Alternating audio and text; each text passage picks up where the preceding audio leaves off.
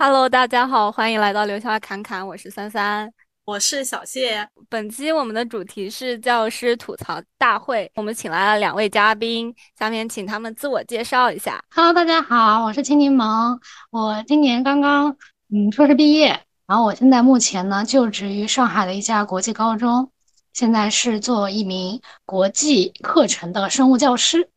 Hello，大家好，我是多肉朵拉。嗯，作为一名已经入职三年的打工人，那目前呢是一名县级的呃普通高中的一名生物教师，那也兼任班主任工作。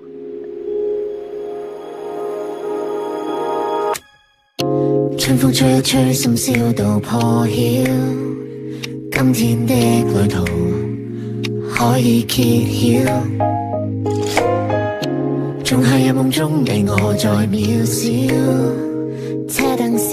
我刚刚其实朵拉也提到了，说在跟朋友就包括聊天、出去玩的时候，就是会吐槽很多的，就是工作上的事情。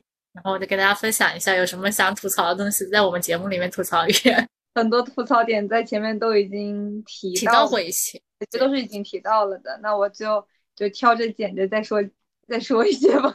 班主任就可以把它分成两类来看吧，班主任跟任课老师的一个区别。如果是班主任的话，呃，会被那些责任困在学校里面，然后那就也会有相应的一些策略，学校会有一些策略去也会框住。像我们的话，就会有一些班主任打卡的时间点，早读、午自修、课间操、晚读、晚就寝，一天一共有这样的五个点。那五个点我们会每一周都会对每位班主任就、每个老师进行统计嘛。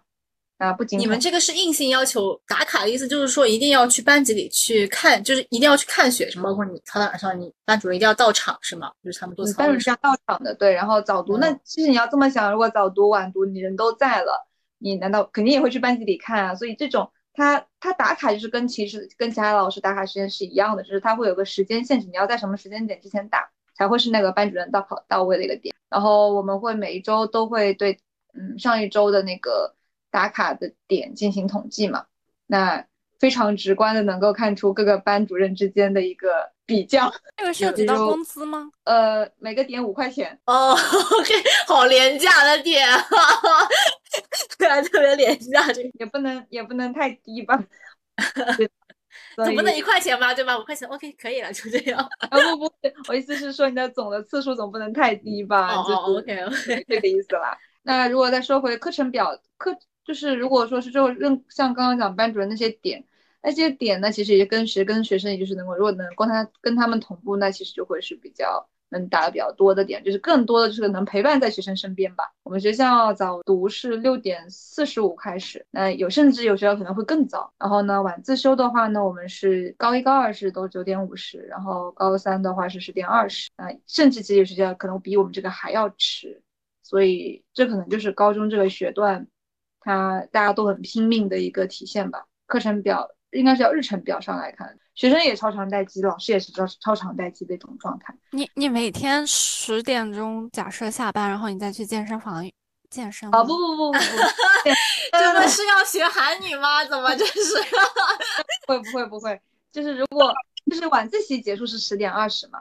那像我平时是说，如果没有晚自习，我大概是看完晚读我就回家去了。晚读是什么？就是早读。没有晚读吗？对，没有。就看就不能不同语文、英语啊这种历史、政治这种文科类的，就是你大声朗读出来背诵啊或者什么。对，没有。之前我们都是放在早上，早上。就是我们以前，说实话，六点到七点零五分，就一个多小时时间全都用来读。那我们是分成两个部分，我们以前也是上一个，对，两个。然后我们以前生物也会拿来读的，生物是该可以读一读，太多要记得了。直接拿读教材的那种。你们晚读几点上？晚读吗？晚读是五点五十开始，那几点结束呢？六点半。那就是吃完饭的时间吗？对，差不多，就他们可能吃完饭、洗完澡回来，差不多。其实也挺合理的，就是因为你可能刚吃了饭，挺困，那你就读一读书吧。这样就是就是，你知道我们学校这段时间用来干嘛吗？早操不是看新闻，每天固定时间看新闻，你们一定想象不到。为什么要看新闻啊？对啊，考试会考吗？又又不考？不会。对啊，而且你们就是也不是政治，就是选理科的哈，就是也不算，也也也也不用高考政治什么这种。对，但是每天有十五分钟是固定看新闻的，看完新闻然后开始进入晚自习。有人看吗？强制你一定 要坐位置上看吗？对你们知识面拓宽有帮助吗？嗯，就是认识了外交部发言人，这个算吗？每天谁谁谁出来发言？算了算了，也算也算也算。算了算了算了。嗯，然后那再来说一说，刚刚讲的是日常的情况，然后那我就再来讲一讲可能一些比较特殊的时间点，就是嗯，作为班主任做的一些事情吧，像运动会啊，或者说各种节日啊。那因为带第一届嘛，其实真的会感觉就是跟初恋一样的感觉，就是把它就当感情不一样，第一届的感情真的不一样。然后我真的会花非常非常多的时间，本人又是一个比较喜欢画画，就比较喜欢画那种比较简单的画，跟那种幼儿园幼儿园像卡通画吧那种，对不对？对对对，那种小插画，就很可爱的那种卡通。对对对，嗯，像。我的每一个节日，我基本上都会有给他们过。儿童节就肯定会有儿童节，节救命！儿童节，他们高三的学生上儿童节，稍微顺一下啊。呃，类似于端午节这种也会吗？也会有，也会有中秋节，然后后面万圣节，然后圣诞节、跨年哦，情人节也有。三八等三震惊的表情，怎么给他们学生上什么情人节？是不是？就是怎么过呢？怎么过呢？我再举个简单，如果是万圣节，我就会给他们准备糖果。那糖果当时呢，就正好在小红书上面看到一个非常有趣的那种包装嘛，就是我给他们会画那种鬼鬼的表情，然后再把那个糖果再塞到那个鬼的表情里面，然后等他们就晚自习都下课回去了，我再给他们摆在他们的桌上。那请问这些都是你自己的工资内自费？是的，班主任都是自费的，是的。对。然后跨年每年过。就是过年嘛，就是相当于是元旦那一天，我都会给他们准备新年的盲盒。有一年是比较特别一点，就是给他们是手绘了那种新年贺卡，就那种谐音梗嘛，就类似于呃不要焦虑，然后就会跟买跟香蕉有关的东西，这样组成一个盲盒，或者说嗯百事可乐，那就会给他塞一瓶可乐，那或者是。什么聪明过人，那会给他买葱有关的东西，然后需要自己去超市采购相关的。对，四十个学生，您需要准备四十份不一样的礼物啊。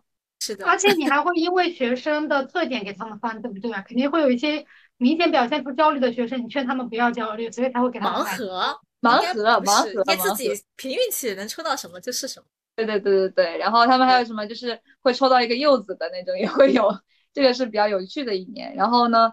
今年高三这一年的那个兔年的盲盒呢，是可能就相对就比较统一一点了，但我会给他们准备那种红包，都会不一样。好花心思啊，真的。因为我今年有参加那个参评那个先进班集体，把我自己前几年做的事情都列出来，把那些该，其实我觉得还是一个，嗯，算是对，还蛮有意义的一件事情吧，对对对，也算是有收获的一件事情，除了在这种心理层面的收获，对吧？对对对，那你觉得这个模式会继续延续下去吗？你之后的每一届学生，你都会这么做吗？大概率是应该也还会这么做。我本来以为你说只有初恋会这么做，我也想 说，呃，也看吧，也看吧，就是自己的心态也会有点变化。说实话啊，嗯，看自己到底能做到第几届为止。看到对，看到哪个对，看到看到什么程度吧。然后因为很多事情其实都是比较小的啦，或者是像之前刚刚讲情人节，情人节送什么呢？我就去买了那种粉红色的 M M 豆。每人一包，然后给每个人折了一个爱心，自己手折的这种纸，对对对，爱心，对，是不是？就是，现在是说自己下班没时间，下班的路上我坐地铁上都在折爱心，那可 算是说说自己没时间了。我上班折爱心，他们说我摸鱼，对不对？我可不得下班的路上空乘的时候在那里折爱心，那我真的是没时间。哎呀，班主任你当的好，如果我是你们学生的家长，有你是我的福气。真的，我也我也对朵拉说过这句话。真的，我之前跟朵拉聊的时候，我也说，真的有这样老师，真的是学生的气，真的是。就是运气好。我也是希望是说，他们能够回忆起自己的高中的时候，觉得哎，好像我曾经有过一些不一样的东西。像我们班高三后期，不是大家其实都非常的疲惫嘛，我就会给他们准备一些比较不一样的，是我们会呃给他，我会给他买吃的，当然这这个吃的可能就是班费报销了。不然一直为要发电，所以暂时也捉襟见肘。就每个星期四，当时就是给他们弄那种就疯狂星期四嘛，然后我就会弄很搞笑的东西，就是那种油油腻宣言，跟他们说，哎，我我不允许我的男孩女孩没有疯狂星期四。油腻宣言。你们年级其他班级会有做这些吗？对，这就可能会引发一个问题，就在于如果说只是我个人想做，但会有点卷到了别人。对，有点卷，是不对对是？嗯，对，然后但就是会在这种感觉很矛盾，就是如果说我自己其实也很想做这个事情，那就又要去顾虑，可能说，哎，我这样的行为会不会给其他老师带来压力？对，然还后是不要顾虑了，做好自己吧。卷到了千柠檬。卷不到就 就后来我了，我在这种吃的方面上面，就是那种小小的抚慰上面，可能大家都做都是有做有去做的，可能就是偶尔给他们突然来点加餐嘛。像我的话，可能就会给他们突然加个鸡腿啊，呃，给他们买点糖葫芦啊，给他们吃个小蛋糕啊。那我高三的时候，我们同一幢楼有个班，他们班主任给他们放了一个电影，然后这班主任就被教导主任叫去了，骂到哭的那种程度，就因为放了个电影。看了，就是看电影这个事情，它到底会是什么样的一个被它界定成为一种什么样的性质的？对什么性质的？对，那这种如果像这种节日礼物啊，就是不太会占用学生的学习时间，或者你在班会课上做的话，我觉得应该也还好。不太跟你刚刚提到那个电影的性质，它是占用了一整节课的时间去看电影吗？对，我们英语晚自习都在看电影啊，高中的时候。就得看我的生活大爆炸就是在那个时候看的，纸牌屋也是在那个时候看的，你们就一集一集的放下去吗？每天就没有每天。然后初中的话，高中看的还是这种，像英文电影，对不对？你听《生活大爆炸》，然后什么嗯纸牌屋，还是这种，阶段性的看，还有那个《星际迷航》，还有什么《地心引力》，还是看这种英文的电影。初中的时候，《初恋这件小事》都看的，什么那个《刀剑笑》这种这种电影，还有初中还看过《三傻大闹宝莱坞》，都是初中的时候晚自习看的。还有什么？但是我初高中看这种电影都是在，比方说音乐美术课上。我们就是晚自习。那可能就是等一下不一样。嗯、刚刚讲到可能说是提到的一些班主任上面的非日常的生活，那它其实也很丰富多彩了，对吧？嗯，虽然自己好像花了需要花很多精力，但是呃，感觉做了这件事情之后还是很快乐。就是留下来了很多美好的记忆啦，就是做到很。感觉就是做了很多事情，然后如果能被学生们留下一些回忆，我觉得其实也是非常好的事情了。然后哦，而且我觉得，如果我是隔壁班的学生，我应该会很羡慕你们班的学生吧，就是 就是肯定学生之间有有交流嘛。那我知道这事情之后，肯定会会超羡慕。然后我我还弄了个非常有趣的毕业礼物给他们，花了我一个月的工资。我当时跟他们开玩笑，我说，哎，我说，因为他们知道都知道我的年龄嘛，也知道我大概可能感情经历啊什么的。然后他们就跟我开玩笑，说，哎，他说老师就是在我还在高一还是高二的时候，他们跟我说，老师有没有可能在毕业的时候吃毕业前吃到我的喜糖？说，嗯，我努力。然后结果跟我同时进去的一个老师，他比较早就可能就结婚了嘛，就发了喜糖，他说。老师，你看看人家，人家已经结婚了，你的呢？我说，我说我天天待在学校，怎么去发展我的 感情呢？然后最后我也没有，不就是没有像没有没有喜糖嘛？那我就给他们做了一个很有趣的东西，是定制了一个小小的喜糖盒，放了一些喜糖，然后呢，然后上面摆了一张喜糖兑换券，也是自己设计的。意思太是牛了，牛啊！可以来找你吗？对，就说就说以后等你结婚了是吧？，对，就凭券来找我要喜糖就好了。然后还给他们弄了一个 U 盘，定制的 U 盘。我当时给他们就是，哎，U 盘它很实用嘛，然后高大学一定会要用到的东西，我就觉得说，我希望他们能够带着高中的 U 盘去承载大学的知识，这样的感觉。哦，真的很暖心啊！这个解释，我感觉怎么我以前的老师不是像你这种的，真的是特别羡慕，当？时那个塞喜糖还找了我的家里人，两就几个人一起就粘，因为它上面那个它只是定制了一个盒子，盒子上面得粘那种毛球，非常可爱的那种，然后把它再粘上去，然后再塞糖。相当于是还得自己，呃，把它给做成组装成品嘛。对对对对，反正就是感觉也做了很多事情，如果能够被他们记住，我觉得真的是一个非常非常棒的事情。我觉得肯定能记住。对，就算没有被。就算没有被记住，我觉得对我而言也是一个非常有趣的回忆吧。对，讲完有趣的事情，那就再来谈一谈，刚刚讲都是班主任工作，那再来讲讲生物教学方面的问题吧。哎，按高考不是七选三嘛，然后呢，前面也提到了，在前些年的时候，生物是比较紧俏的，人选的也比较多。但现在呢，由于一些政策上面的改变，就是选科制度上的调整，然后物化捆绑之后呢，生物就嗯，处于了一个比较相对尴尬的一个处境。然后呢，人数呢也在处于一种锐减的状态。那像现在呢，我们学校的话，生物老师就是是比较就是多了的，供大于需。然后基本上老师可能都是像我们高一的老师都是没有满课时的状态。我这一届高三刚带的这一届啊，生物的话呢还是有一些专业可选择的，然后也并没有存在物化捆绑的一个问题，所以他们的组合会比较多。那生物作为一个感觉哎好像可文可理的一个学科，那它的它还是会比较被更多的同学会被选择的一个学科嘛？那它可以是。组成类似于深圳史这样的偏文科的类型，也可以组成物生技这样的偏理科的组合。那它就是像我们当时高三的时候就有很就将近有呃可能有个十五分之四分之三的班级可以是选有生物的这样的一个班级。那现在呢，因为物化捆绑之后，那物化捆绑之后，它就可以选择范围就变化了嘛。那物化生也可以，物化技也可以，物化地也可以。那单独生物就比较少了，所以就会导致生物的，这是第一点，就是它的组合限制了之后，选择的范围少了嘛，所以生物会被选择的概率就被稀释，概率就生物被选择就被稀释掉了。然后呢，再加上其实还是一个上层级上层的问题，他对于专业对于生物的需求，它也并不是那么的强烈，至于某一些呃大学那种医学方向的，他们其实也不一定需要选生物。那可能从他们专业选择来看，他也可能觉得，哎，那如果不需要选生物，他可能也会有一定的考量。为什么大学医学专业或者生物专业不需要学生物？那时候我也无法给出一个非常精确的解释，可能各大高校的选这个要求也不一样哦。但只能说目前就是比较生物是比较尴尬的一个处境的，就就是像这种医学或者生物专业，它其实在大学里面算理科专业的。但是你刚提到的物化捆绑的意思，应该就是说，你如果要学理科的话，你是一定要学物理或者化学。但是，呃，对于物理和化学其他第三门课到底是什么，就是没有进行规定，对吧？比如说你选了物理、化学、政治，那你。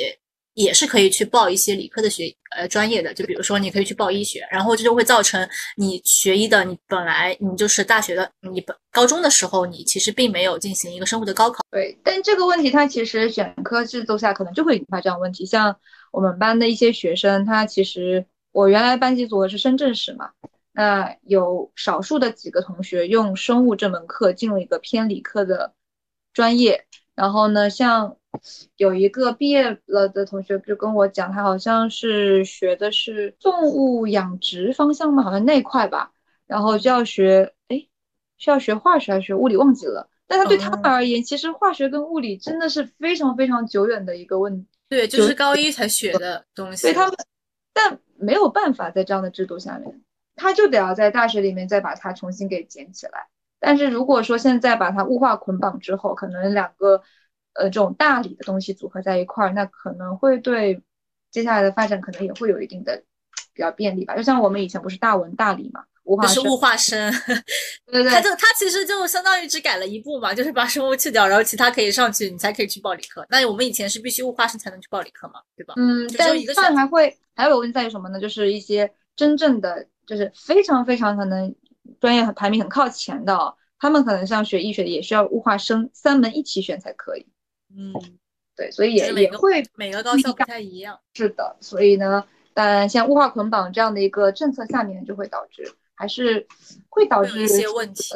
这个真的得要看学生他们自己了，也不知道具体到底会是后面会。所以大学一直在改革嘛，这是没有道，这是有道理的。因为每年实期的之后都会发生一些漏洞，然后每次都要改改改改。而且对老师也提出了很大的要求了，因为每年制度都不一样的，每一年都得有。要调整啊什么的，对吧？嗯，呃，接下来请青柠檬聊一聊，在国际学校当一名老师有什么要吐槽的吗？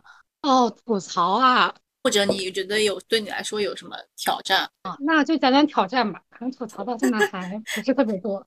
挑战第一个就是英语啊，英语其实要求挺高的，然后他对于招聘的时候，他就会进行英文面试，希望你能英文讲课，有即兴的，也有备，就是准备好的，然后你去试讲。然后即兴的，其实那次挑战对我来说挺大的，因为我这个人非常不擅长即兴的演讲，无论是中文还是英文。当时即兴的时候，他让我准备十五分钟讲十分钟，就现场给我看了某一章节的教材，我准备了十四，准备到十四分钟的时候，他说这可以了吗？就怎么样了？还剩一分钟，我说那我就直接开始吧。然后我只讲了六分钟，就是我没有办法全英文讲十分钟的课，在那个时候我也只讲六分钟。我说这就是我准备的全部，我也过了那一轮。后来第二轮就是就是准备之后再去讲，我觉得那一次就发挥的比较好，可能那也是我能够进入这个学校的原因吧。后面也有其他轮的面试，包括校长面试啊，然后课程处主任面试等等。你们一共有几轮面试啊？四轮。那也是很坎坷的，我觉得有四轮面试，竟然对四轮面试，而且中间时间隔的也挺久了，所以直到一个多月之后吧，才去拿到这个 offer。进去之后，我经常怀疑自己是怎么进来的，因为身边的人他们的学历非常高，然后海归留学的人也占比非常高，所以他们对于应用的要求是非常高的。所以这就是进去之后第一个挑战，就是英文水平，因为它其实真的是有要求你尽可能全英文授课的，或者百分之八十、百分之九十都要用英文授课。然后第二个挑战就是。我感觉公办学校应该也都有，就是对于新老师的听课、公开课、推门听课，就是任何全校任何的老师都可以来听的课，经常会出现老师比学生多的状态。因为有些班他的课不是必修嘛，比如说这种副课，我们这种生物啊、经济啊、物理啊、化学都是选修课，经常会有老师比学生多的情况。我觉得这也是对于向老师一个挑战，他就是频次会提前告诉你，大概一个学期有。两次这样，所以公开课吗？还是对公开课加推门听大概有两次，这是全校师生都可以来参加的。但是你们组内呢，那听课的频率就更高了。组内基本上每周都要一次，就是每周你都要去听你师傅的课和你师傅来听你的课都要有一次，所以相当于你的工作量是成倍的增加的，在你自己要备课。批作业、出试卷、讲习题的基础上，要去听师傅的课，以及师傅要来听你的课，给你一些建议。但是另一方面想，这也是其实希望能够快速帮你站稳讲台、站好讲台的一种最有效的方式。所以，如果说这是一个很不错的工作的话，但是第一个月其实相当于我觉得对我来说是一种像实习实践经历一样，就实践出真知嘛。第一个月那么多次。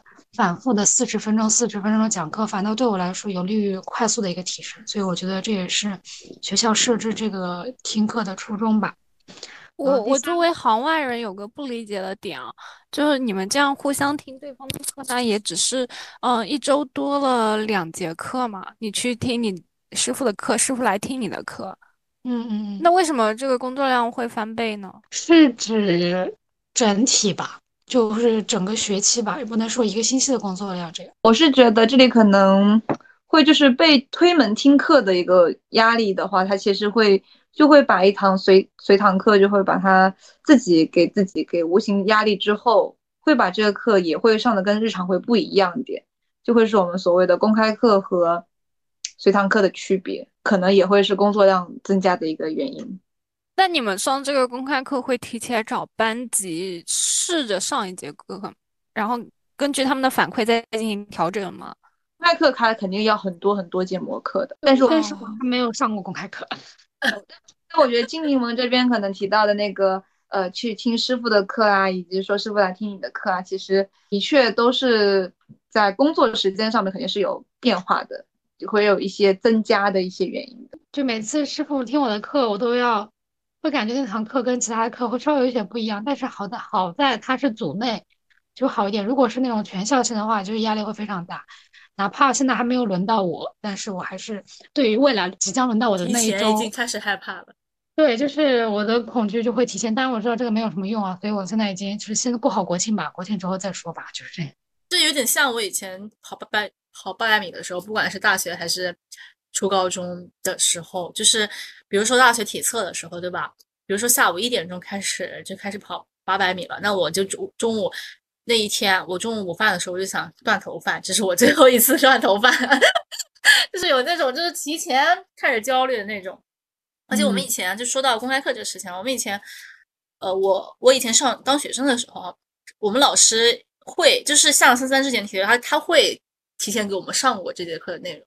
然后再上一遍这节课内容。那我我们公开课会是属于说借班上课，就借别的班去磨这节课。到时候公开展示的时候，那个班其实是没上过的，这样可能会有更好的课堂就是要不然总感觉是把公开课有点像是在作秀的感觉。就是作秀的感觉，就是给那被你挑中中了这个班，它需要具有什么特点啊？公开课的话，从我的角度来看啊，我可能希望是考考，肯定对这个班级是有点掌掌控能力的，就是他得要让我知道，哎，哪些学生可能是我觉得是比较不错的，就我能把它点起来，他能够答出问题的，他能够答东西的，就这样才会有师生互动。就是你至少对于这个每个学生他的水平啊、能力怎么样，对对对，就是对有了解。那这个当然是校内公开课，就是如果说你正好上的这个。在正好是在学校里面开课的话，会比较有把握一点。就是那这样的话，就类似于说，假设我有三个班级，那我肯定会挑一个自己会比较觉得，哎，这个班级它比较活跃，会有能回答学生的问题的，就是课堂氛围会比较好的那个班级呢作为展示课的班级。那另外两个班级呢，可能就会变成课的班级。我想到以前上公开课，就是作为学生，我自己都会紧张的要死。想想原来是对老师的考核啊。对学生应该没什么要求，只是感觉好像如果你答回答问题回答的不好，会不会觉得有点对不起老师？因为这会影响到老师嘛。我以前还还有一种是那种那个那些听课的老师是坐在你身边的，你的有道道上各种。是的，是的，那可能是因为我之前坐的非常，我一般坐第一桌或者讲台两边，所以呢就没有老师坐到那么前面，就是反正后面老师 后面会坐的比较。对啊，我总是坐最后一排的那种。是的，是的。然后有些老师会凑过来，比如说你上一串课的时候，你要做那个题目嘛，老师就会凑过来看你解题过程。对对对，真的 很变态。我觉得还有一个对于你的，我觉得对你你心态的压力也蛮大的，因为因为千金盟他的同事之间，就是他同事都是非常优秀的嘛，然后相当于他是处于一个氛围的一个状态吧，我觉得对你心态也是一个非常大的一个挑战吧。可以详细讲讲哪种哪种优秀吗？让我们感受一下世界参差，好吗？嗯，就是我身边有活的哈佛人，哇，就是哈佛的硕士，就是本科硕士还是？之后博士是哈佛的，我博后博后，哈佛的博后，然后来你们学校教生物，对，教当当高中老师，他乐在其中，就是不是说卷，然后就是当然学校非常非常欢迎，但是呃会有人不理解嘛，因为我找到这个工作之后会跟我硕士师姐他们聊天，他就说他叫什么名字，我去搜搜他发的文章，他是没发文章吗？为什么要去你们学校教？但是其实我们学校非常好，他也非常乐在其中，所以我觉得有些人就是天生适合愿意做老师。他每个人性格，每个人的他他的薪资会更高吗？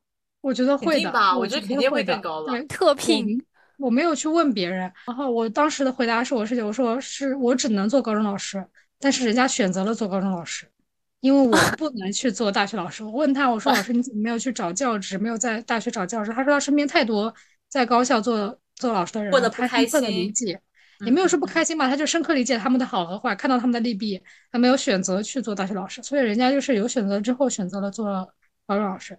然后我身边的博士量也很高，然后基本上都是海归，就基本上如果不是海归的话，也尽可能的，我觉得我身边基本上就没有本科生，除非是那些比较资深的老教师，就基本上学历这个门槛就要高很多，是吗？对。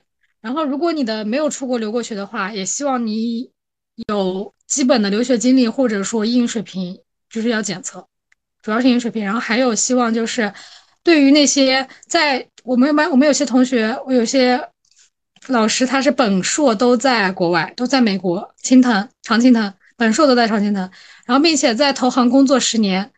投行工作完十年之后回来做了数学老师，然后学生就非常。你们还有经济老师啊什么的，对不对？就是非常大学的课程，有各个经济老师是在房地产和供应链做了十年，就在房地产和供应链这个方向做了十年，回来之后做了教育经济，还有一些非常长期，还有一些是非中国国籍的老师，就就是有一些是外教，但是他们长得是中国人，但是是外籍。就是从小在国外，ABC，华裔类似那种是吗？对，然后他们的英文就完全不成问题啊。然后他们就是来全英文，对，全英文教教经济啊，教历史啊。反正我觉得我的学历在那边是垫底的，就是坦白说就是垫底的。我现在都想不到任何一个本科比我差的，这是可以说的吗？但是但是在我们看来，你的硕士学校已经非常好了。他们本科学校就比我的硕士学校好，就这样吧，这么说。本科学校的排名比我的硕士学校好，对，所以，嗯，我觉得可能一定程度上是因为他们当时的确有这个职业缺口，然后，然后我就是。就是日常怀疑自己到到底是为什么能够进来，是不是？对对，就是这样。然后因为呃也有本科的，有一个也有两个老师是我们本科学校过去的，但是他们都是在海归，都是在国外，就 UCL 或者是其他一些英国的高校对读的硕士。就虽然本科是我们那个母校的，但是他们还是海归。然后海归基本上还有很多香港的，就非常多香港香港大学过来的，他们读的是一些教育学，就读的是。那那万一人家是水硕呢？也有可能啊，但是他们会通过面试的时候感觉到英文嘛，就即便即使水硕，可能他们英文都很好，或者说他们一些工作经验，要么就是从其他的一些国际学校转到我们学校，就是平跳其他一些行业学校做，可以把将那个比较好的国际学校作为背书，有了四四五年工作经验之后再跳到我们学校也会比较有优势，这就是招聘方面的一些要求，但是他对我的朋辈压力是非常大的，反正就是 peer pressure 非常大，但是好在。今年没有收其他的生物老师，所以让我没有同一批进对比。对，他们会把我当做一个宝宝来培养。当然知道 我不是一个宝宝了，但是呢，我是从象牙塔出来的。他们对我还是蛮照顾的，就是我的组长永远跟我说。我相信你的专业是非常扎实的，然后我就说也没有啦，然后你就一边只能哎没有了，然后一边在背地里努力的学知识，是不是？对对对，就是这样。我就摆摆说没有啦，因为学生问我的问题我回答不上来。学生问我说细菌为什么可以导致人治病，我给他解释了一遍，他也不懂。这个应该是可以作为一个研究课题了，真的。为什么可以治病？因为很多细菌导个综述出来给你讲。真的是，真的是。对啊，我就跟他解释了。我说，首先呢，就是要通过一些免疫，因为他没有通过先天性，然后天天然免疫和后天免疫，他逃过了免疫，啊，免疫稍微强一点。然后后面又说为什么会治病呢？他在某。在在我们体内会繁殖，他说为什么繁殖呢？然后后来我去回去问我的老师，我会老师说，你跟他说会产生副作用，产生毒素啊，一讲毒素，毒素在人体内积累多了能好吗？我觉得很有道理，就有些时候不要解释那么多，就是化繁为简。那其实你展开肯定是很复杂的一个生生物的一个过程了，那你化繁为简是不是？听老师有没有尝试教学生用 Chat GPT？听老师取代你的作用。就是他们不会自己去问 ChatGPT 好了吗？对，哦，是的，他们有，因为我有一次用我的电脑投屏过去之后，他发现我那个页面上有 ChatGPT 忘关了，他就说咦 ChatGPT，嗯，就是有些老师也都会有。我后来就跟他们说了，我说你们不要把我当科普老师，我就是一个生物老师，我欢迎你们来跟我探讨。嗯，就只能这样这样说，就是嗯，挺好的，可以圆回来，至少这个 make sense 啊，这这个这个理由。OK，然后除了这个老师，除了这个同同事之间哈，我大概也之前跟聊过嘛，还有那个家长，他们的学生家长其实也挺难搞的。你们学校里会有家委会吗？有啊。那你们的家委会的作用是什么呀？我没有，不是班主任，所以我没有参与。但是有。他，我觉得家委会还能有啥作用呢？不就是就是学生的成绩怎么样，表现怎么样吗？不不不，我所了解到就是我们这儿家委会它的作用是，主要是他们负责。家委会啊，我以为家长会。哦，家委会，OK，他负责各种活动的安排啊，包括比方说儿童节啊，布置教室，然后用班级的这些钱来购买，统一购买一些东西，运动会啊，一些策划，各种各样的。我觉得这跟我们以前完全不一样。我们没有这个东西啊，就没有家委会这个东西。对对。那我不知道，呃，这个叫多肉老师这边是不是也有我们？身边是有很多教职工子女的，就是比我知道的还要多。有些学生会主动过来跟我说，我妈妈是什么什么初中部的什么东什么老一个什么官职，就是一个老师。我就会发现，哎，原来你也是关系户，他是教职工，不是关系户，就是没有意识到他是教职工子女。是我们教职工子女太多了。然后我一开始他们有偏见，就是我害怕，因为我刚开始进去，我就害怕他们回去之后家长会问他们。但是小孩子知道什么？小孩子只会觉得你上课有没有趣，好不好玩，喜不喜欢这个老师。但是作为家长和成年人，他就会评价你的教学、教学水平。对你的教学水平，然后你自己的能力，然后你的专业程度，我就非常担心他们学学生家长回去问小孩子，就觉得嗯你们老师教的怎么样，什么什么的。然后嗯，虽然到现在我这个问题也没有被解答，就是我也不知道他们就回去之后的评价怎么样，但是我发现教职工子女反倒更能体会体谅你，就是。回到我前面那个例子，我说是我的问题，因为我上课太慢了，就我说是我的问题。然后他们班有一个教职工子女就说：“老师怎么能是你的问题呢？是他们他们几个太吵了，就是有几个男生太吵了。”我当时就觉得，嗯，就特别特别暖心。有些就是果然可能是因为自己的爸爸妈妈是老师，才能够更加体会到我们的。管控班级，包括一些其他方面的不容易吧？确实，因为你上课肯定也是学生和老师互动的一个过程嘛，那肯定不是单方面的问题，对吧？那就是那互动过程啊，或者学生方面或者老师方面出了问题，肯定不可能仅仅归因于一个因素，对吧？那可能确实，当如果家长是老师，那他可能遇到类似的问题，那就更能有这种同理心。还有之前说的，他们家长的水平其实也很高，因为像上这种国际学校的话，他的财力方面肯定是。需要有一定能力的，对吧？对，他们的财力还有，呃，学历还有阅历，对，因为他的学费挺贵的，我们是一个学期要九万块钱，就只是学费，这还不算最贵的。因为了解到其他一些国际学校，可能十几万都有，对。然后他还有很多其他活动啊，你们有没有最近有没有听过网上那个段子，说小明走到少年宫用了二十分钟，我走到少年宫用了二十年，因为在很多地方没有少年宫嘛。来，这个话题呢，之前也正好跟小谢也谈过这个这个点，就是嗯，我自己印象也很深刻。当时去上海去参加夏令营的时候，大三那一年，参加他们暑期夏令营，参加参观了他们那里的很大的一个植物园，然后在植物园里面就碰到了很多呃小朋友，就让我就突然很有感触是什么呢？就是有一种我们这些小县城的地方的小朋友，他们想去。植物园、小学动物园，或者是比较大型一点的，他们可能需要去安排某个特定的假期，然后跟家里人一起去。但是如果说真的是对于上海本地的一些小朋友而言，他们就是家门口的，他们可以就在周末的某一天突然，哎，我们要不要一起去看一下吧？他们可能从小就能够接触到的这些东西，可能真的是我们小县城的一些小孩子们，他们其实很难接触到的一些东西。这可能也就是你前面提到的一个资源的问题，所以我也觉得像青柠檬他这样待在国际学校，其实他接触到的学生跟我作为一个县城的普通，嗯，高中，尽管可能是重点高中，他其实学生的整个成长经历，还有他接下来的职业规划或者说专业发展，其实是完全不一样的路线。他们会参加大家。最，大家就是大家都参加的高考，那路线是比较单一的，然后呢会比较常规的读到了大学，然后再可能接下来去深造，然后就会去找工作。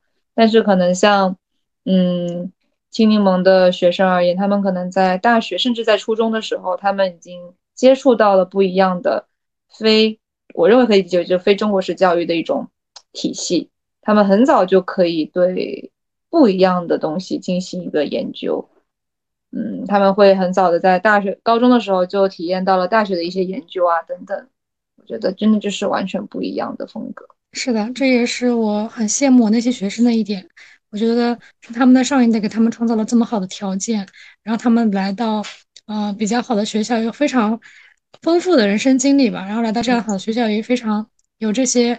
丰富人生经历的老师来给他们进行授课，这些老师上课，有些老师非常喜欢讲故事啊，就是他会讲他们一些人生经历，像那些在投行工作的，在供应链工作的，他们肯定会把他们过往的经历带到自己课堂教学当中去。这些就是我没有的，包括我的我的那些高中老师，我当时的那些中学老师所没有的，所以我就接触不到这些信息。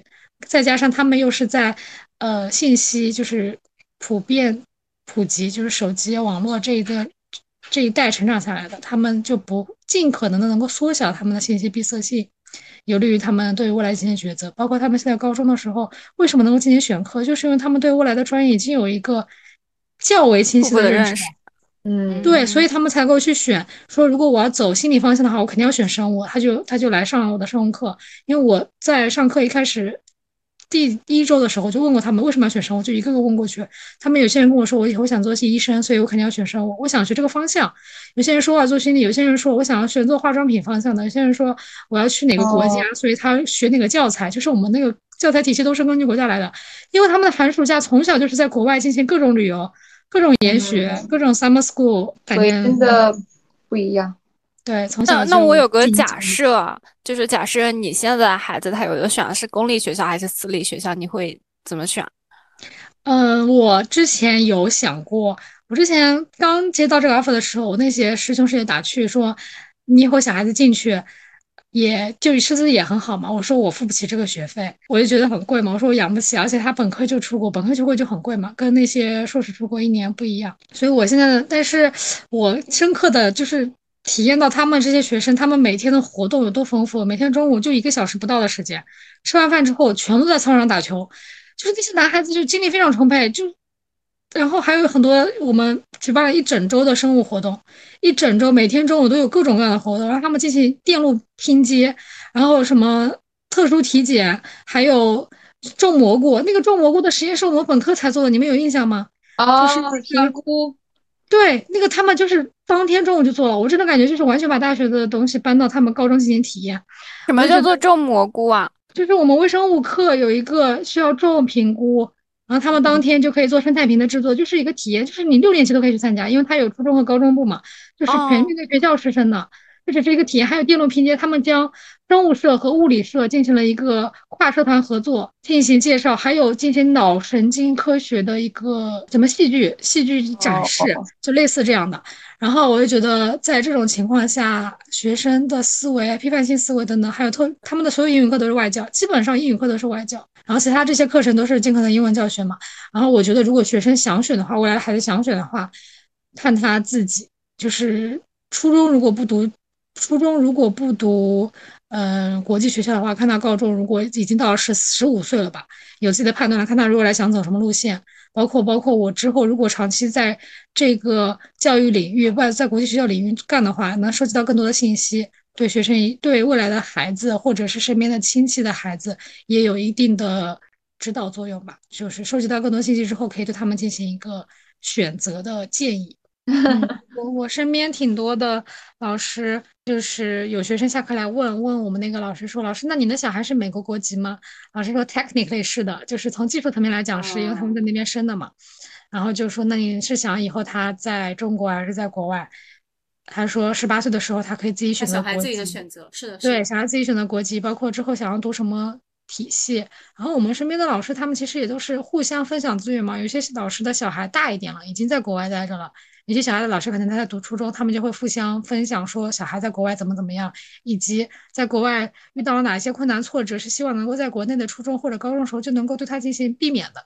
所以我觉得还是可以收集更多的信息来，是有更多的信息渠道吧，就是眼界完全不一样，完全不一样，真的完全不一样。就是他们聊的天，他们聊天很好笑，喜欢用上海话加英文加中文。就是上海话加英文加普通话，经常这样。虽然我三个话都能听懂，但是我就觉得很有意思。我觉得很有意思，就是这种交流方式。都是高级语言，对不对？笑死！没有什么高级语言，就是打引号的高级语言。是的，是的，是的。还有也有也有那种幸福感的，就是有一些毕业的学生来回来看他们，因为国外的假期很长嘛，可能六月份放到八月底。他们就有会学生回来看他们，然后也有一些谈恋爱成功的，就是班里成对的或者学校成对的回来看他们，也会感觉非常幸福。然后挑战就是我现在就是精进自己的教学，然后一步一步慢慢的成长成为一名合格甚至优秀的教师，仅此而已。我倒是觉得在那边主要是学习吧。这个仅此而已，难度也挺大了，因为你得相当于先输入然后再输出嘛。对，先精进教学。嗯，这也是我当时选国际学校的一个原因吧。就是可能感觉编制学校、公办学校也没有那么吸引我，我也是希望能够持继续保持自己对语言的一个敏感敏锐度，嗯，所以才会着重选择了这个职业。那其实跟你最开始的时候那个专业选择像选择小语种，感觉好像有那么一点点的联系。是的，就是至少有一部分的保持初衷。对对对对对。你们学校有小语种吗？现在这个高中？有有，然后有些老师，很多老师都是从德国回来的，所以他们德国发音非常有德语、日语。我现在知道的就是德语、日语，有没有像西班牙语也有？西语忘了有没有意大利语了？嗯，西班牙语肯定有，西班牙语是呃全球第三大说说的语言，肯定有。对，可以学一我之前认识一个上海的小妹妹，她就是从初中开始学西语，初中升高中是通过做了一个课题竞竞赛拿了金奖，保送去了一个高中，她现在去了哥大，就人人家的人生规划真的完全不一样，真的。但是我感觉他们好像申请的申申常见的门校还挺容易，就身边挺多那些小孩都牛津、剑桥啊啥的，对我也觉得，对，好像还挺容易，就是人家就甚至对他嗯们来说，上海、复旦这种都是备选了。嗯，因为他们主要是走国际路线嘛。到高中教育的改革、素质教育的改革。然后我其实就蛮好奇，跟我们那个时候比，就跟我们作为学生时代的时候相比，这方面真的有所进步吗？就它的实施的成果真的是能被你们，就至少你们一线老师能能看出来有这个显著的效果嘛？所以我就去查找了一下一些高中改革的一些文件啊，一些政策吧。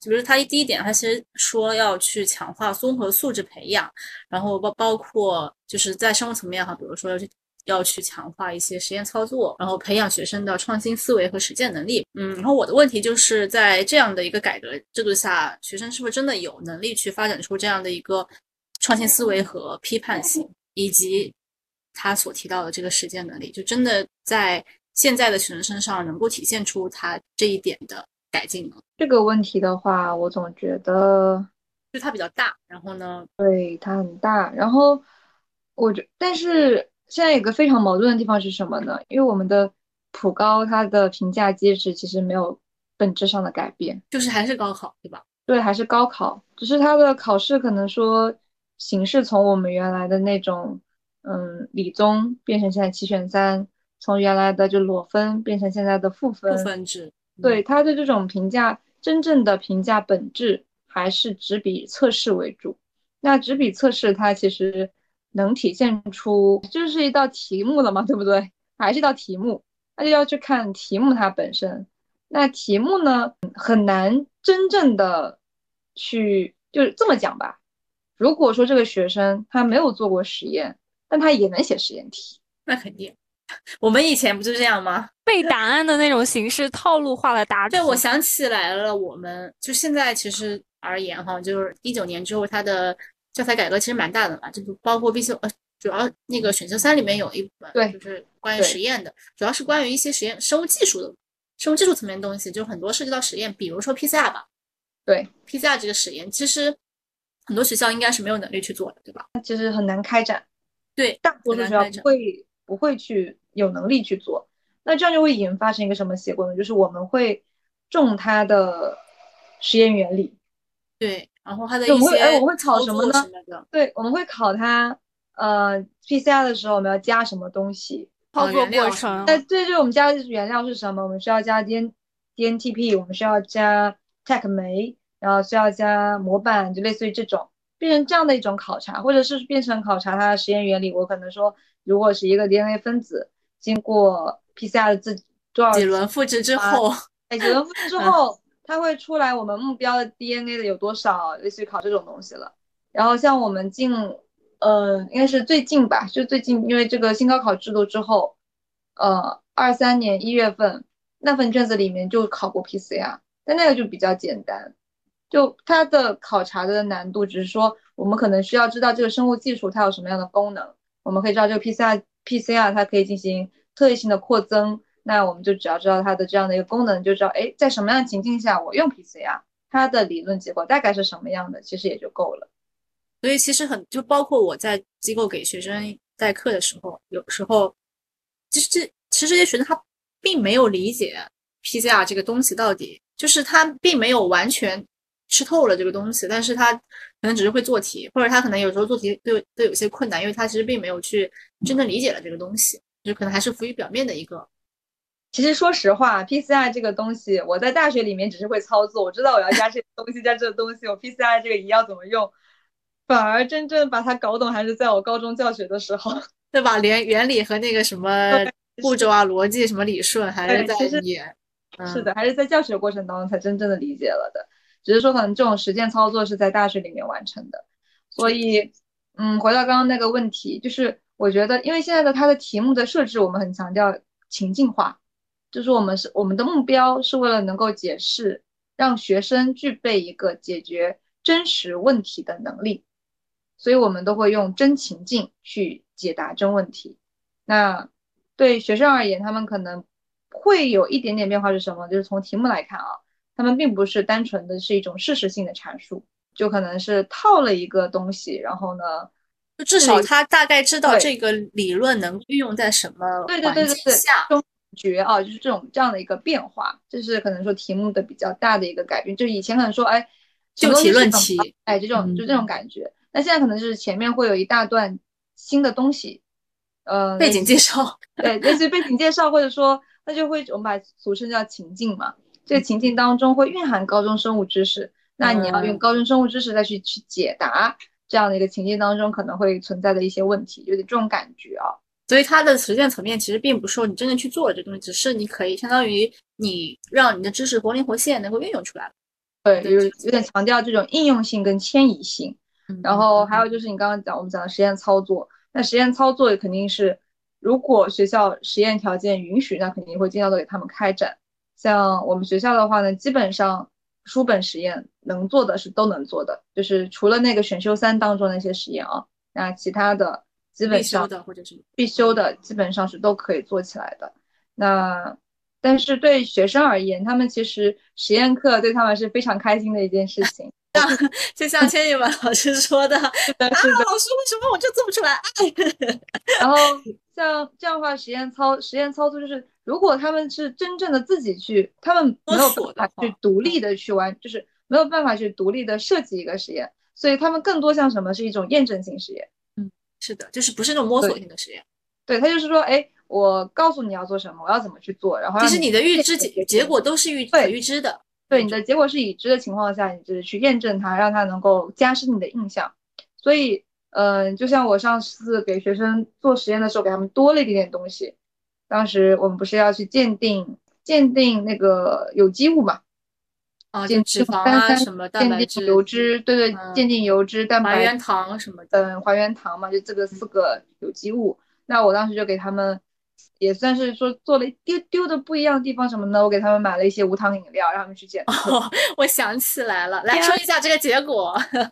对，就给他们，嗯，怎么说呢？就是很多时候其实高中实验是真的只是已知结果去做的，所以只是这种操作性可能会让他有所印象吧。但是呢，呃，说实验能力、实验设计能力这是没法培养的，对？对很难培养至少在高中层面。比不上青柠青柠檬老师他们学校那样子的一个真正说，哎，去设计一个项目，我们应该是没有的，很难做的。因为他们毕竟要做一篇论文。对他们做一 篇论文，他们是真的去设计实验、去数据分析，我们是难做到的。我们只是说做是一个很小很小的一个实验，学生实验、学生活动来说一下你之前那个结果，其实我还觉得挺有意思的，在干不当饮就料吗？是你的饮料的结果，啊！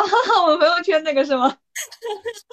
我觉得还挺有意思的。我当时被惊呆了，那个冰糖雪梨居然能那么红，就是它嗯相当于是含糖量很，高吗？对对对对对，非常高。还原性糖的含量很高。对对对对对，还原性，因此对这样非常严谨，还原性糖的非常高。对，讲的就是一个严谨。最开始的时候，我们用的是那个实验材料是用梨汁嘛，普通的梨榨的汁嘛，梨汁。当时学生效果其实是一呃很一般的，因为它就是做出来是含糖像含糖可能不高，所以它的颜色效果不是很明显。结果他们用冰糖雪梨哦，就水遇的那个饮料就那个饮料颜，色就非常非常的亮眼那种，真的被震惊到了。说实话，当时。然后你应该，你之前还说你买了那个元气森林吗？还是什么的？对，我一共买了三瓶，就是元气森林，还有一瓶是无糖雪碧，还有一瓶冰糖雪梨，三瓶。然后还给他们准备了一杯热豆浆，相当于是让他们去探讨两个问题，用热豆浆呢去解决，就是我们讲加热的蛋白质到底还能不能跟双塑料试剂显色嘛？啊，这个问题，然后呢，用另外的那三瓶，就是可以去简单的去看一看，哎，这种无糖饮料里面初步检测吧，你只要知道初步检测到底有没有糖这种感觉。你然后的最后学生的反馈怎么样？嗯，别人反馈吗？就他们觉得很好玩啊，就觉得很有趣啊而已。最后的结果应该是元气森林，就是嗯，对，它最后的结果嗯是元气森林，它应该是没有显色的。就至少来说，因为它这种元气森林啊，包括像无糖的无糖的雪碧哈，它它这个无糖应该都指的是无还原没有蔗糖，对，像对没有蔗糖其实不算还原糖，包括像果糖啊、像葡萄糖这种。然后它，但是它加了，其实加了一些纯糖，呃，就是加了像木糖，就是就是这种这种这种这种东西，就就是加的不是全糖，因为全糖是还原糖嘛，对吧？是的，是的，所以只能叫初呃步检测吧。初步对初步检测，感觉还它的还算是比较符合他们所广告里面所宣传的这种，对，对不对？还蛮有意思的。呃，对对对对对，至少还引入一些新东西吧。我觉得学生可能他的好奇心就被调动起来。蛋白质变性那个结果怎么样？蛋白就很也很也能变色啊，就是蛋白质变色肯可以的，肯定也可以的。就是因为只是说热豆浆的话，从蛋白质角度来考虑，蛋白质不是加热之后结构变化了嘛，但是它的肽键没有断裂啊，所以只是让他们能够更加深刻的认知到加热的蛋白质也能够跟双松下试剂显色嘛。很好，我下个星期就请你们学到了，学到了，下个学到了。星期就要交这一章了。去模仿一下，模仿一下多多老师现场做实验的实验。对，因为我本来只是给他们准备了书上有的那几个试剂，嗯，嗯，学到这样了，学到了。一想我要掏包掏掏腰包了，真的是。没事啊，买了之后还能买个几喝嘛？瓶就够了，买个几瓶就够了。是啊，其实刚才那个朵拉老师说的，其实也一样。对于那些想要参加项目的同学，他们可能能够锻炼到一定程度上的，就是设计设计实验的能力。但是日常课堂教学也很难的，也很难做到。而且我们有课时的要求，嗯课嗯量，然后包括我们要上课的进度，它其实非常赶。再加上期中、期末考试啊，你要讲评作业、讲评试卷，它是有。就是上课的是非常紧张的，所以我们经常是处于一种啊，我怎么感觉一节课我又没有上完的状态。我我大概近期都是这种感觉。嗯，他一个学期要上掉十一章，一共有二十多章，还明年他们就要大考了，明年就要考试了，所以也很难通过课堂教学来培养他们设计实验的能力。但是是希望能够在他们能够掌握知识、拿到高分的同时，能够觉得学的不要那么累，对吧？就是当老师都是这样。嗯就是没有办法，我们最终的评价还是分数嘛。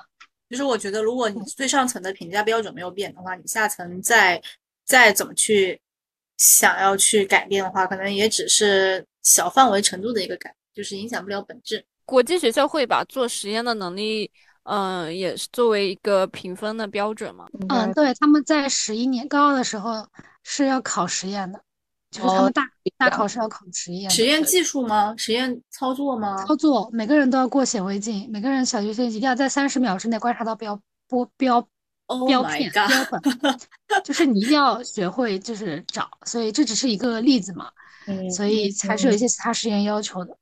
嗯那这种在普高里面就没有，能比较难实现。嗯，对，嗯不一样。确实。OK，然后下一个标准就是我从国务院办公厅关于新时代推进普通高中一人方式改革的指导意见里面，它是一九年公布的，其实。然后它的其实它的要求是到二零二二年。然后第二个刚除了刚刚提到的什么综合素质教育，就是还有一个综合素质评价，就是其实就是一个评价体系了，相当于是它这边是说不以不以完全以成绩为嗯评价的一个标准，就是嗯嗯，对，就是要更加多样化，然后更加的嗯完善，更加的有这种参考意义。然后这边我其实比较好奇的一点哈，就是现在高中评价形式哈，刚刚朵拉说的，现在是就是至少七选三，这个是有一个赋分制度，对不对？嗯就是跟我们之前的绝对值的这个成绩还是有点不一样。然后另外一点是，它现在是不是就是你们还是会公布学生的成绩吗？还有排名吗？会会。还是会过。就是我记得我们以前不管是大考还是小考，那大考的话就是嗯，像这种联考或者期末考、期中啊期中考、期末考，然后小考的话就是每每周都有考试，每周的周考、月考，它成绩嗯。都会贴到后面，就是包括成绩，然后排名，包括你可能区的排名，就是联考的这个排名，包括你校内的排名，就都会班里的排名，其实都会贴到后面，然后就是会造成，就是对学生，就是至少从我自身角度出发，因为我那当时成绩可能处在中游、中上游这个水平吧，所以有时候可能退步比较大，或者我记得我记得我有一次物理可能考过三四十分的，就是满分一百分，好像考过三四十分的那种状态，所以他当时贴到后面的时候，我就感觉特别丢脸，就是给学生造成一种自尊心上的这个受挫啊，因为我刚刚说了，他高中学生其实已经有比较健全的这种人。啊，就是能够体会到，其实他的他的状态跟成人的状态就是也比较相似，他的心理的这种成熟度什么，反正至少我那个时代，我我们上学那个年代吧，嗯，就是非常普遍的一个现象。不知道现在会不会好一些？就是你现在还是还是一样，每个考试都公布吗？还是就是说只公布一些比较重要的考试？就是比如说你的排名是私发到呃每个人的家长手里啊，或者什么？没有没有。就还是公布出来那种。对我们现在的话，如果说是那种月考，还有大考，就那种联考啊、模拟考啊那些，那基本上的话是会公布年级那边直接公布的。但你刚刚提到的一个自尊心的问题啊，那可能不同的学校会有不同的解决方式，以及不同的老师会有不同的方式。我们年级的年级的有些解决方案是这样子的，就发给老师、班主任的手头上的那一份成绩单呢，是按照班级排名来的。上面既会有每个学科的成绩，也会有班级排名，也会有在年级的排名。那发到班级里给学生看的，他们是按照姓氏来排的，不是按照不是按成绩来，对，不是按照成绩。这样子看的话，可能会。会好一些，会稍微好一些吧，因为至少不是四十几个人都已经排好名了，是吗？就是按照呃从高到低升降是那种，就至少你不会无聊到一个一个去数你到底排了几。但是他还是知道整个年级自己的排名，对吗？对，但是你不会，就你这个时候你不会去帮把别人去排序啊。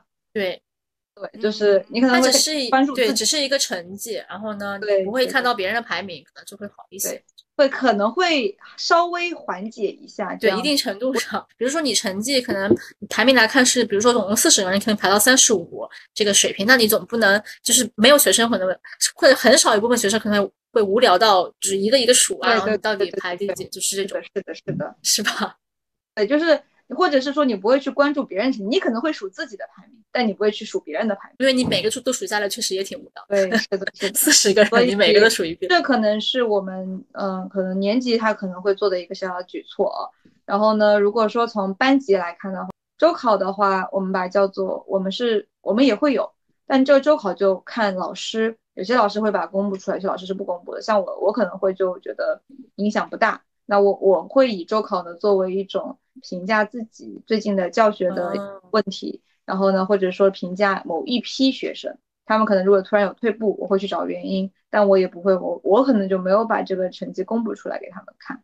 还有一些老师他会这样，最后可能倒数十名的同学，他们会把姓名给他隐掉，就只留下他们自己能记住的准考证号。哦，那这个方法也不错，我觉得。那方法的话，可能也能够小小的能够解决掉一点点问题吧。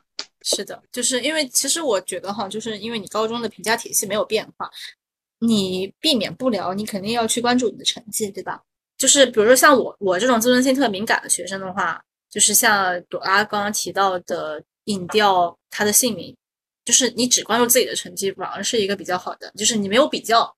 但是你是关注自己的成绩，就这种情况下就会，就是又达到了这个评符合这个评价的行为，但是你又呃保护了他们的自尊心，我觉得这还算是一个比较可取的一个操作，至少比我们那那个时候是好太多了。嗯，但也要看就是之后其实很多到就是可能到一定的年龄之后啊，尤其是他们高三，高三的时候他们已经可能对自己的情况。或者说对自己的水平要求应该也大致有了比较稳定的一个看法之后，他们也没有那么的敏感了。到最后，后来因为我们年级可能到最后也就直接是按照那种排名来发的，就前段前期可能相对会按照姓氏来排，后期可能也就是按照班级这这按照班级名次来排了嘛。那其实对。考得好的同学，其实他们是一个非常非常正向的鼓，对，是个鼓励的那种，是很大的鼓励的作用的。只是说，嗯，可能对于后面的同学的话，那可能班主任就需要稍微费点心思一下。青柠檬呢？你们你们也是，就是你们不是也要考试吗？你们也会公布这种成绩吗？哦，当然你现在可能还没有到这个 考试的，还没有经历过第一次学生的考试，是不是？是的，我还没有那个拿到他们的成绩，之前是布置了一次作业，我一般作业都上课代表发，但是我那一次是实验报告单上面是给分数的时候，然后我突然意识到不能给课代表发，然后我就自己发了，我就自己一个一个一个发过去了。之后如果他们月考成绩的话，可能要看一下其他老师他们怎么是共同处理的，就问一下组内。那怎么处理学生成绩的？是一个个报分数上来领，还是怎么样？我觉得报名字上来领就已经可以了，或者是我直接一个个给他们发下去。对，报名字上来领就已经可以了。对，甚至都不能让课代表发。我觉得，我让我那天我感觉非常庆幸自己突然脑子里多了这根弦，就没有让课代表把他们作业发下去。因为平时的作业都是有封面的嘛，只能看到名字，分数只有自己知道。我现在有这个意识，所以对于他们月考之后是如何处理的，还是要看统一是怎么样的。对，所以现在还没有更多的可以分享。然后下一条是，他这边文件里面其实还提到了，不只是对于成绩的追求，其实还有对其他方面的提升，比如说他们要为大学、为升大学做准备，然后还要为学生适应社会生活和职业发展做准备。然后在这一点，我觉得应该老师能、班主任能做的，就只有通过班会课吧，去传输一些这种职业的规划，对吧？嗯，这个我当时在高三的时候也做了一点小尝试吧。当时是邀请了一些大学同学、高中室友，就是从他们的角度，然后给呃我的高三的学生，就是关于某一些专业和职业上的一些认识。就是邀请了一些同学，像呃具体可能就开就是讲过一些中药学，还有法学、汉语言文学、新闻传播，自己给他们讲了一讲教师师范类，然后还。邀请了就是我们同专业的同学，给他们讲了，像目前可能还在做科研方向的同学，给他们讲了一些这种生物科研道路上的问题，觉得这很不错，真的很不错。也是通过班会课的形式给他们开展这样子的一种形式，也只能说给他们，其实本质上面也很难，因为这个东西它不应该是在最后那个阶段去。完成，相当于是就是已经限定了他们一定的呃专业专业的一个选择了，现在。对，如果说能像青柠檬他们的学生一样，从初中就能开始接触，因为像刚刚新一文不是有提到他们呃为什么想学生物？他说，哎，我要去做化妆品产业，我要去干嘛干嘛。他们是真的是有职业规划的，但是普高的学生普遍是没有的。就他们顶多就只能听最好的情况，就是只能去听听别人的经验分享。但是很多时候，他们可能连这种经验分享的人都找不到，就是没有这种机会和条件。他们能够知道的只是自己的父母身边，对对对，身边的人。然后身边最多的 职业也就是呃公务员、教师、医生，就这种非常传统的行业，对的，比较传统的行业职业，对的。然后当时我跟多肉聊的时候，因为我现在从事的，就是我至少从事的。方向是生物和计算机的一个交叉吧。多肉之前还聊到说，可以把它作为你们下一届的这个职业选项里面的一个小类，然后也可以去讲讲哦，还原来还有这样一种另外一种职业的方向，也也是挺好的一个一个主题吧，主题班会对吧？然后我反正我记得我们以前高中的时候哪有这种东西啊？主题班会就聊聊成绩啊，或者自己自修，就这种从。国家层面来看，他的这个想法其实是真的非常好的，只是说我们可能下面真正实施起来，还是有非常多会面临很大的挑战，以及真的能够实行下去，或者是需要有什么更加能够落地的措施，可能还是需要再探索的。但是我觉得其实这一点提出来也是针对于他前面提到的七选三的这个，呃，这个这这一条政策就是伴随出来的，因为你七选三的时候你就已经。定了你一部分的专业的选择，所以你肯定是需要你提前去了解这个不同的职业规划。那会尝试联系家长，想让家长来提供就是不同源介绍职业的家长吗？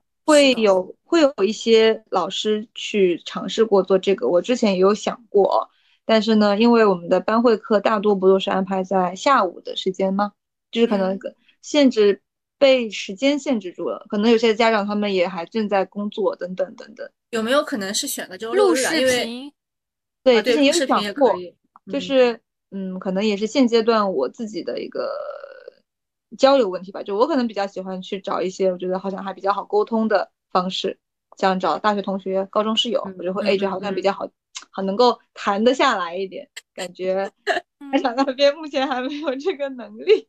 就是如果说这个也是我之前有考虑过的一种方式，说实话，因为作为我的高中室友跟大学同学，其实跟我们应该也是属于同样的职场职场状态，都可能是刚入职啊，或者是也算是新手嘛，只是比普通的还在在读的大学生会有更加深刻的认识一点点。但是呢，比起从业多年的，嗯，入行多年的那些人而言，他们的确是对对对，感受是不一样的，感受其实是不一样的。嗯，所以只是说，如果能邀请到一些，嗯，当时选就是研究生啊，或者是已经工作了的同学，只能相对的能让学生对于专业跟职业之间的联系能够再有建立一个深刻的认识，就类似于他们求职的时候可能需要准备些什么，他们需要具备哪些素养才能可能。更适合这样的工作，或者是说这个专业读出来之后能做什么工作？对对对对，他们可能对这一块能够稍微。我觉得这一块都是现在大学都还欠缺的东西，就是就是职业规划嘛，对吧？对啊，就虽然有这种职业规划课，但是聊的东西是啥？像我当时就是说，大学老师自己都没有出去工作，就是他也可能只知道大学教师这一条工作，他他也只经历过这一个工作，然后他他对每个专业，其实我觉得。他的职业规划课应该是 specific，就是每个专业他应该有每个专业不同的、有自己特色的一个职业规划课，对吧？是的。但是其实我们职业规划应该都是大课，就是那种。是的，是的，很很泛的东西。对，很泛的东西。嗯，像当时有一个就是同高嗯在华政读研的同学哦，他就跟跟我们班学生同学就分享，就类似于读完研之后可以工找什么工作嘛？他就讲说，主要目前就是三大工作类型：法务、律师。跟公务员，然后让学生能够知道，如果说读了这个专业之后，可能能够跟这个专业相关联的职业有什么，嗯，有个大致的认识，就是让他们的视野不只局限于公务员、教师、公务员、教 师、教师，对对，这种感觉了。其实已经，我觉得已经算是一个有进步性的一个尝试。我真的好觉得朵朵拉这个班主任做的。真的很幸运，是不是？我真的就是我，反正我跟他沟通完之后的感叹就是，真的是就三生有幸有这样的一个是的，朵拉以后可以请自己毕业的学生回来讲一下这，嗯，也是哈，又拓宽了一个路径。对，就比方说，嗯。报学校的时候，那些专业怎么选，怎么填的学校之类的，是都可以的。这然后，比如再等他们再大一些，他们他们有些毕业了，啊，他们工作了，可能又有很多不一样的人脉，哈，各个行业的人脉，对，就是人脉了，对，真的是人脉了。对对对对对。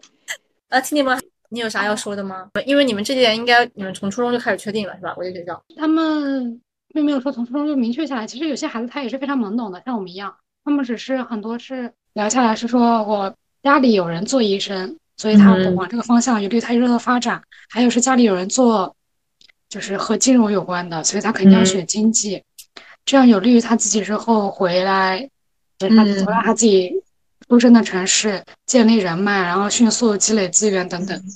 就是当时一个最优解，嗯，对，是吧？人家是从整个家族的走向考虑了，对，不行，我家还要继承。不一样，不一样，不一样。但是其实我觉得哈，就是你让一个初中生，你就定了他一辈子的方向哈，就是呃打引号一辈子的方向，我觉得还是有点不是很理智、很明智的一个做法。因为其实就算是一个成年人，他的职业道路也不是也不是就确定的，对吧？他也会就跳槽啊，或者换一个行业。这种可是人家站在巨人的肩膀上，就是更容易了，是不是？OK，是啊，就是他的代价会更小。就是不是有句话，就是别人的起点，可能你的终点都到不了呢。没有关系啊，我觉得他们出生在那样的的家庭，也有他们自己的压力吧，以及他们也有他们之间的信息差，是对吧？就是我们觉得他们和我们之间有很大的信息差，可能他们和他们，他们比如说啊，年入百万的和年入千万的。家庭就是会有非常大的信息差，以及呃，是我们很难感受到这个他们这个这个这个群体的。我说的是有个室友，就是说是之前的一个室友，他就是嗯，大概就是属于这一个阶级类的人吧，就和我不是一个阶级的人。然后他们跟我聊天的时候就会提到，说我初中在法国的街头迷路，当时社恐，就是大哭，根本就不敢找人问路。哦，天呐，然后还有例子就是说，我在疫情之前去了一趟日本，觉得好好玩，就是当下办了五年还是三年的签证，说以后一年来一次，结果疫情了，再也没去过了。我同事之前说他在疫情之前旅游只出国旅游，国内这些他都看不上，觉得好无聊，哦，就这种差距。是的，然后回到那个同学，他的压力上来讲，他的爷爷奶奶那一辈对他压力就非常大，就不仅是他自己，他本身就是一个很高挑、很瘦，校运动会、校游泳队，然后羽毛球队，就是从我现在来看是九八五硕的一个女生嘛，她自己对自己的身材管理，然后容貌管理要求也非常严苛，我感觉从爷爷奶奶那一辈对她就有压力。对她自己未来寄予一个非常高的期望，可能因为只有她这一个孙女吧，就可能他们家独生没有孙子就会把，对对对，独生子女，然后他们就不仅仅是父母的期望，他们就是全家的一定要期望对家族的那种 家族嗯的那种家族的厚望，所以我觉得他压力很大，就是特别像小时候看那种皇宫，看那个《还珠格格》，他们会觉得说，如果他不是一生下来就生在皇室，不是个阿哥该多好，哎，就是这种感觉。可能他们也有他们他们的这个 level，嗯，有他们自己的烦恼。你家里毕竟也是有皇位要继承，他们他们以后不会是那种商业联姻吧？我觉得大部分都会是也啊，不是不可能，也不算是。商业联姻，就是因为他们平常接触的群体就是这种，其实就算是青梅竹马了，相当于是那种，就是以我们的这个话来，以我们这个类比来说，对不对？只是他们有钱，所以换个名字叫商业联姻，对吧？但是我还是觉得多肉做的事情非常有意义，它能够让，呃，我们这些普通家庭的孩子有更多认识到外面的可能性。对对对，功德一件 德加一，功德加一，笑死了。OK，还有最后一个问题，职业理想，就是你们比如比如说对未来的或者希望自己成为一个怎样的老师？对对对对这种，呃，我因为刚刚入职吧，嗯，现在对于自己的未来道路还没有那么清晰，就是甚至没有清晰到我以后是要走行政还是要走教学。我每次都是，我觉得我每个阶段好像，自从本科没有录到自己喜欢的专业之后，每个阶段都很迷茫，但是最后也都走了一条路出来，所以我可能到时候也都会有自己的选择吧。可能只能说以前不理解那句话，现在理解了，只能让通过让自己的努力，使得自己当初的选择变正确。嗯，我的职业理想，我现在可能前面也多多少少都有提到，就是希望自己能够成为一个更从容的人吧。对，生活和呃工作的边界。这个是我可能是对于，其实对于工作和生活边界，如果能够划分的清晰的话，也就是希望自己能够效率更高一点，更高效一点。如果从将来的一个发展来看的话，嗯，虽然我刚刚一直都有在提，可能工作哪里让人不开心，但是更多的也都还是会有从中会有获得那么一些收获和一些认可和成就。只能说尽力的去做到自己的最好，因为之前也有感觉，可能我们当下的努力没有办法马上被看到，但是这些努力很有可能在之后的某一刻，它突然可能积攒成了一个巨大的能量，就可能就成为了推动我们前进的一个东西。那这个东西可能它不可能是一下子就出现的，只是我们可能平时做的东西，它慢慢慢慢的积攒起来。就是我记得好像有一句话吧，就是说你十七岁开的那一枪，到二十四二十四岁才真正打打中你的心脏，就是有一种延后性，对不对？嗯，有这种感觉，而且现在也有慢慢的感觉得到啊，就是山外有山，人外有人。其实外面也有好多好多的老师，真的非常非常的优秀，然后感觉自己也被拘泥于在一些非常琐碎的小事当中，所以接下来可能也还是想接着去学习，嗯，也并没有说自己一定要成长为一个多么多么优秀的老师，只能说，呃，以不误人子弟作为自己的底线，然后。这已经很崇高了，不误人子弟。没有上限吧，有个底线嗯好了，就不误人子弟。然后呢，努力的做到自己的最好，努力的成为学生们口中当中可能说，哎，我原来那个有个非常厉害的老师。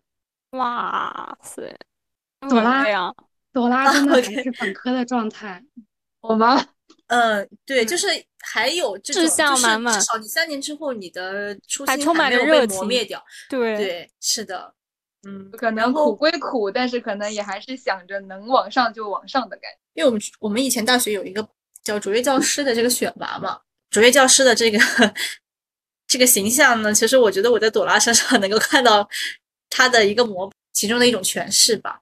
因为我觉得他其实跟每个人的性格、他的一个处事方式有点关系。我我在我设想了一下，如果我当时选择成为一名呃人民教师的话，我觉得我我是做不来，就是朵拉这种，就是每天花光了心思去琢磨那种非常有创新性的，包括像你刚刚提到的做生日、做一些贺卡，然后做一些设计礼物，花心思的去举办一场呃职业发展的这种班会课。我我觉得我可能还是会成为这种中规中矩的。这样一个老师，就是会磨灭掉你的这种，呃，最初的这种追求。哎呀，这样子感觉被你们突然突然变得高尚了起来，对，被被你们鸡娃鸡到了，怎么办？鸡娃鸡到，我真的然后你就只能成为更好的自己了。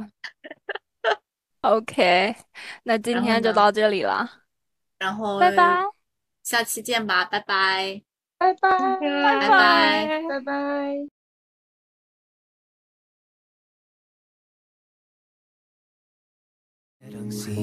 出發了，Cause when I'm loving you，全為你燃燒，所有錯失固執。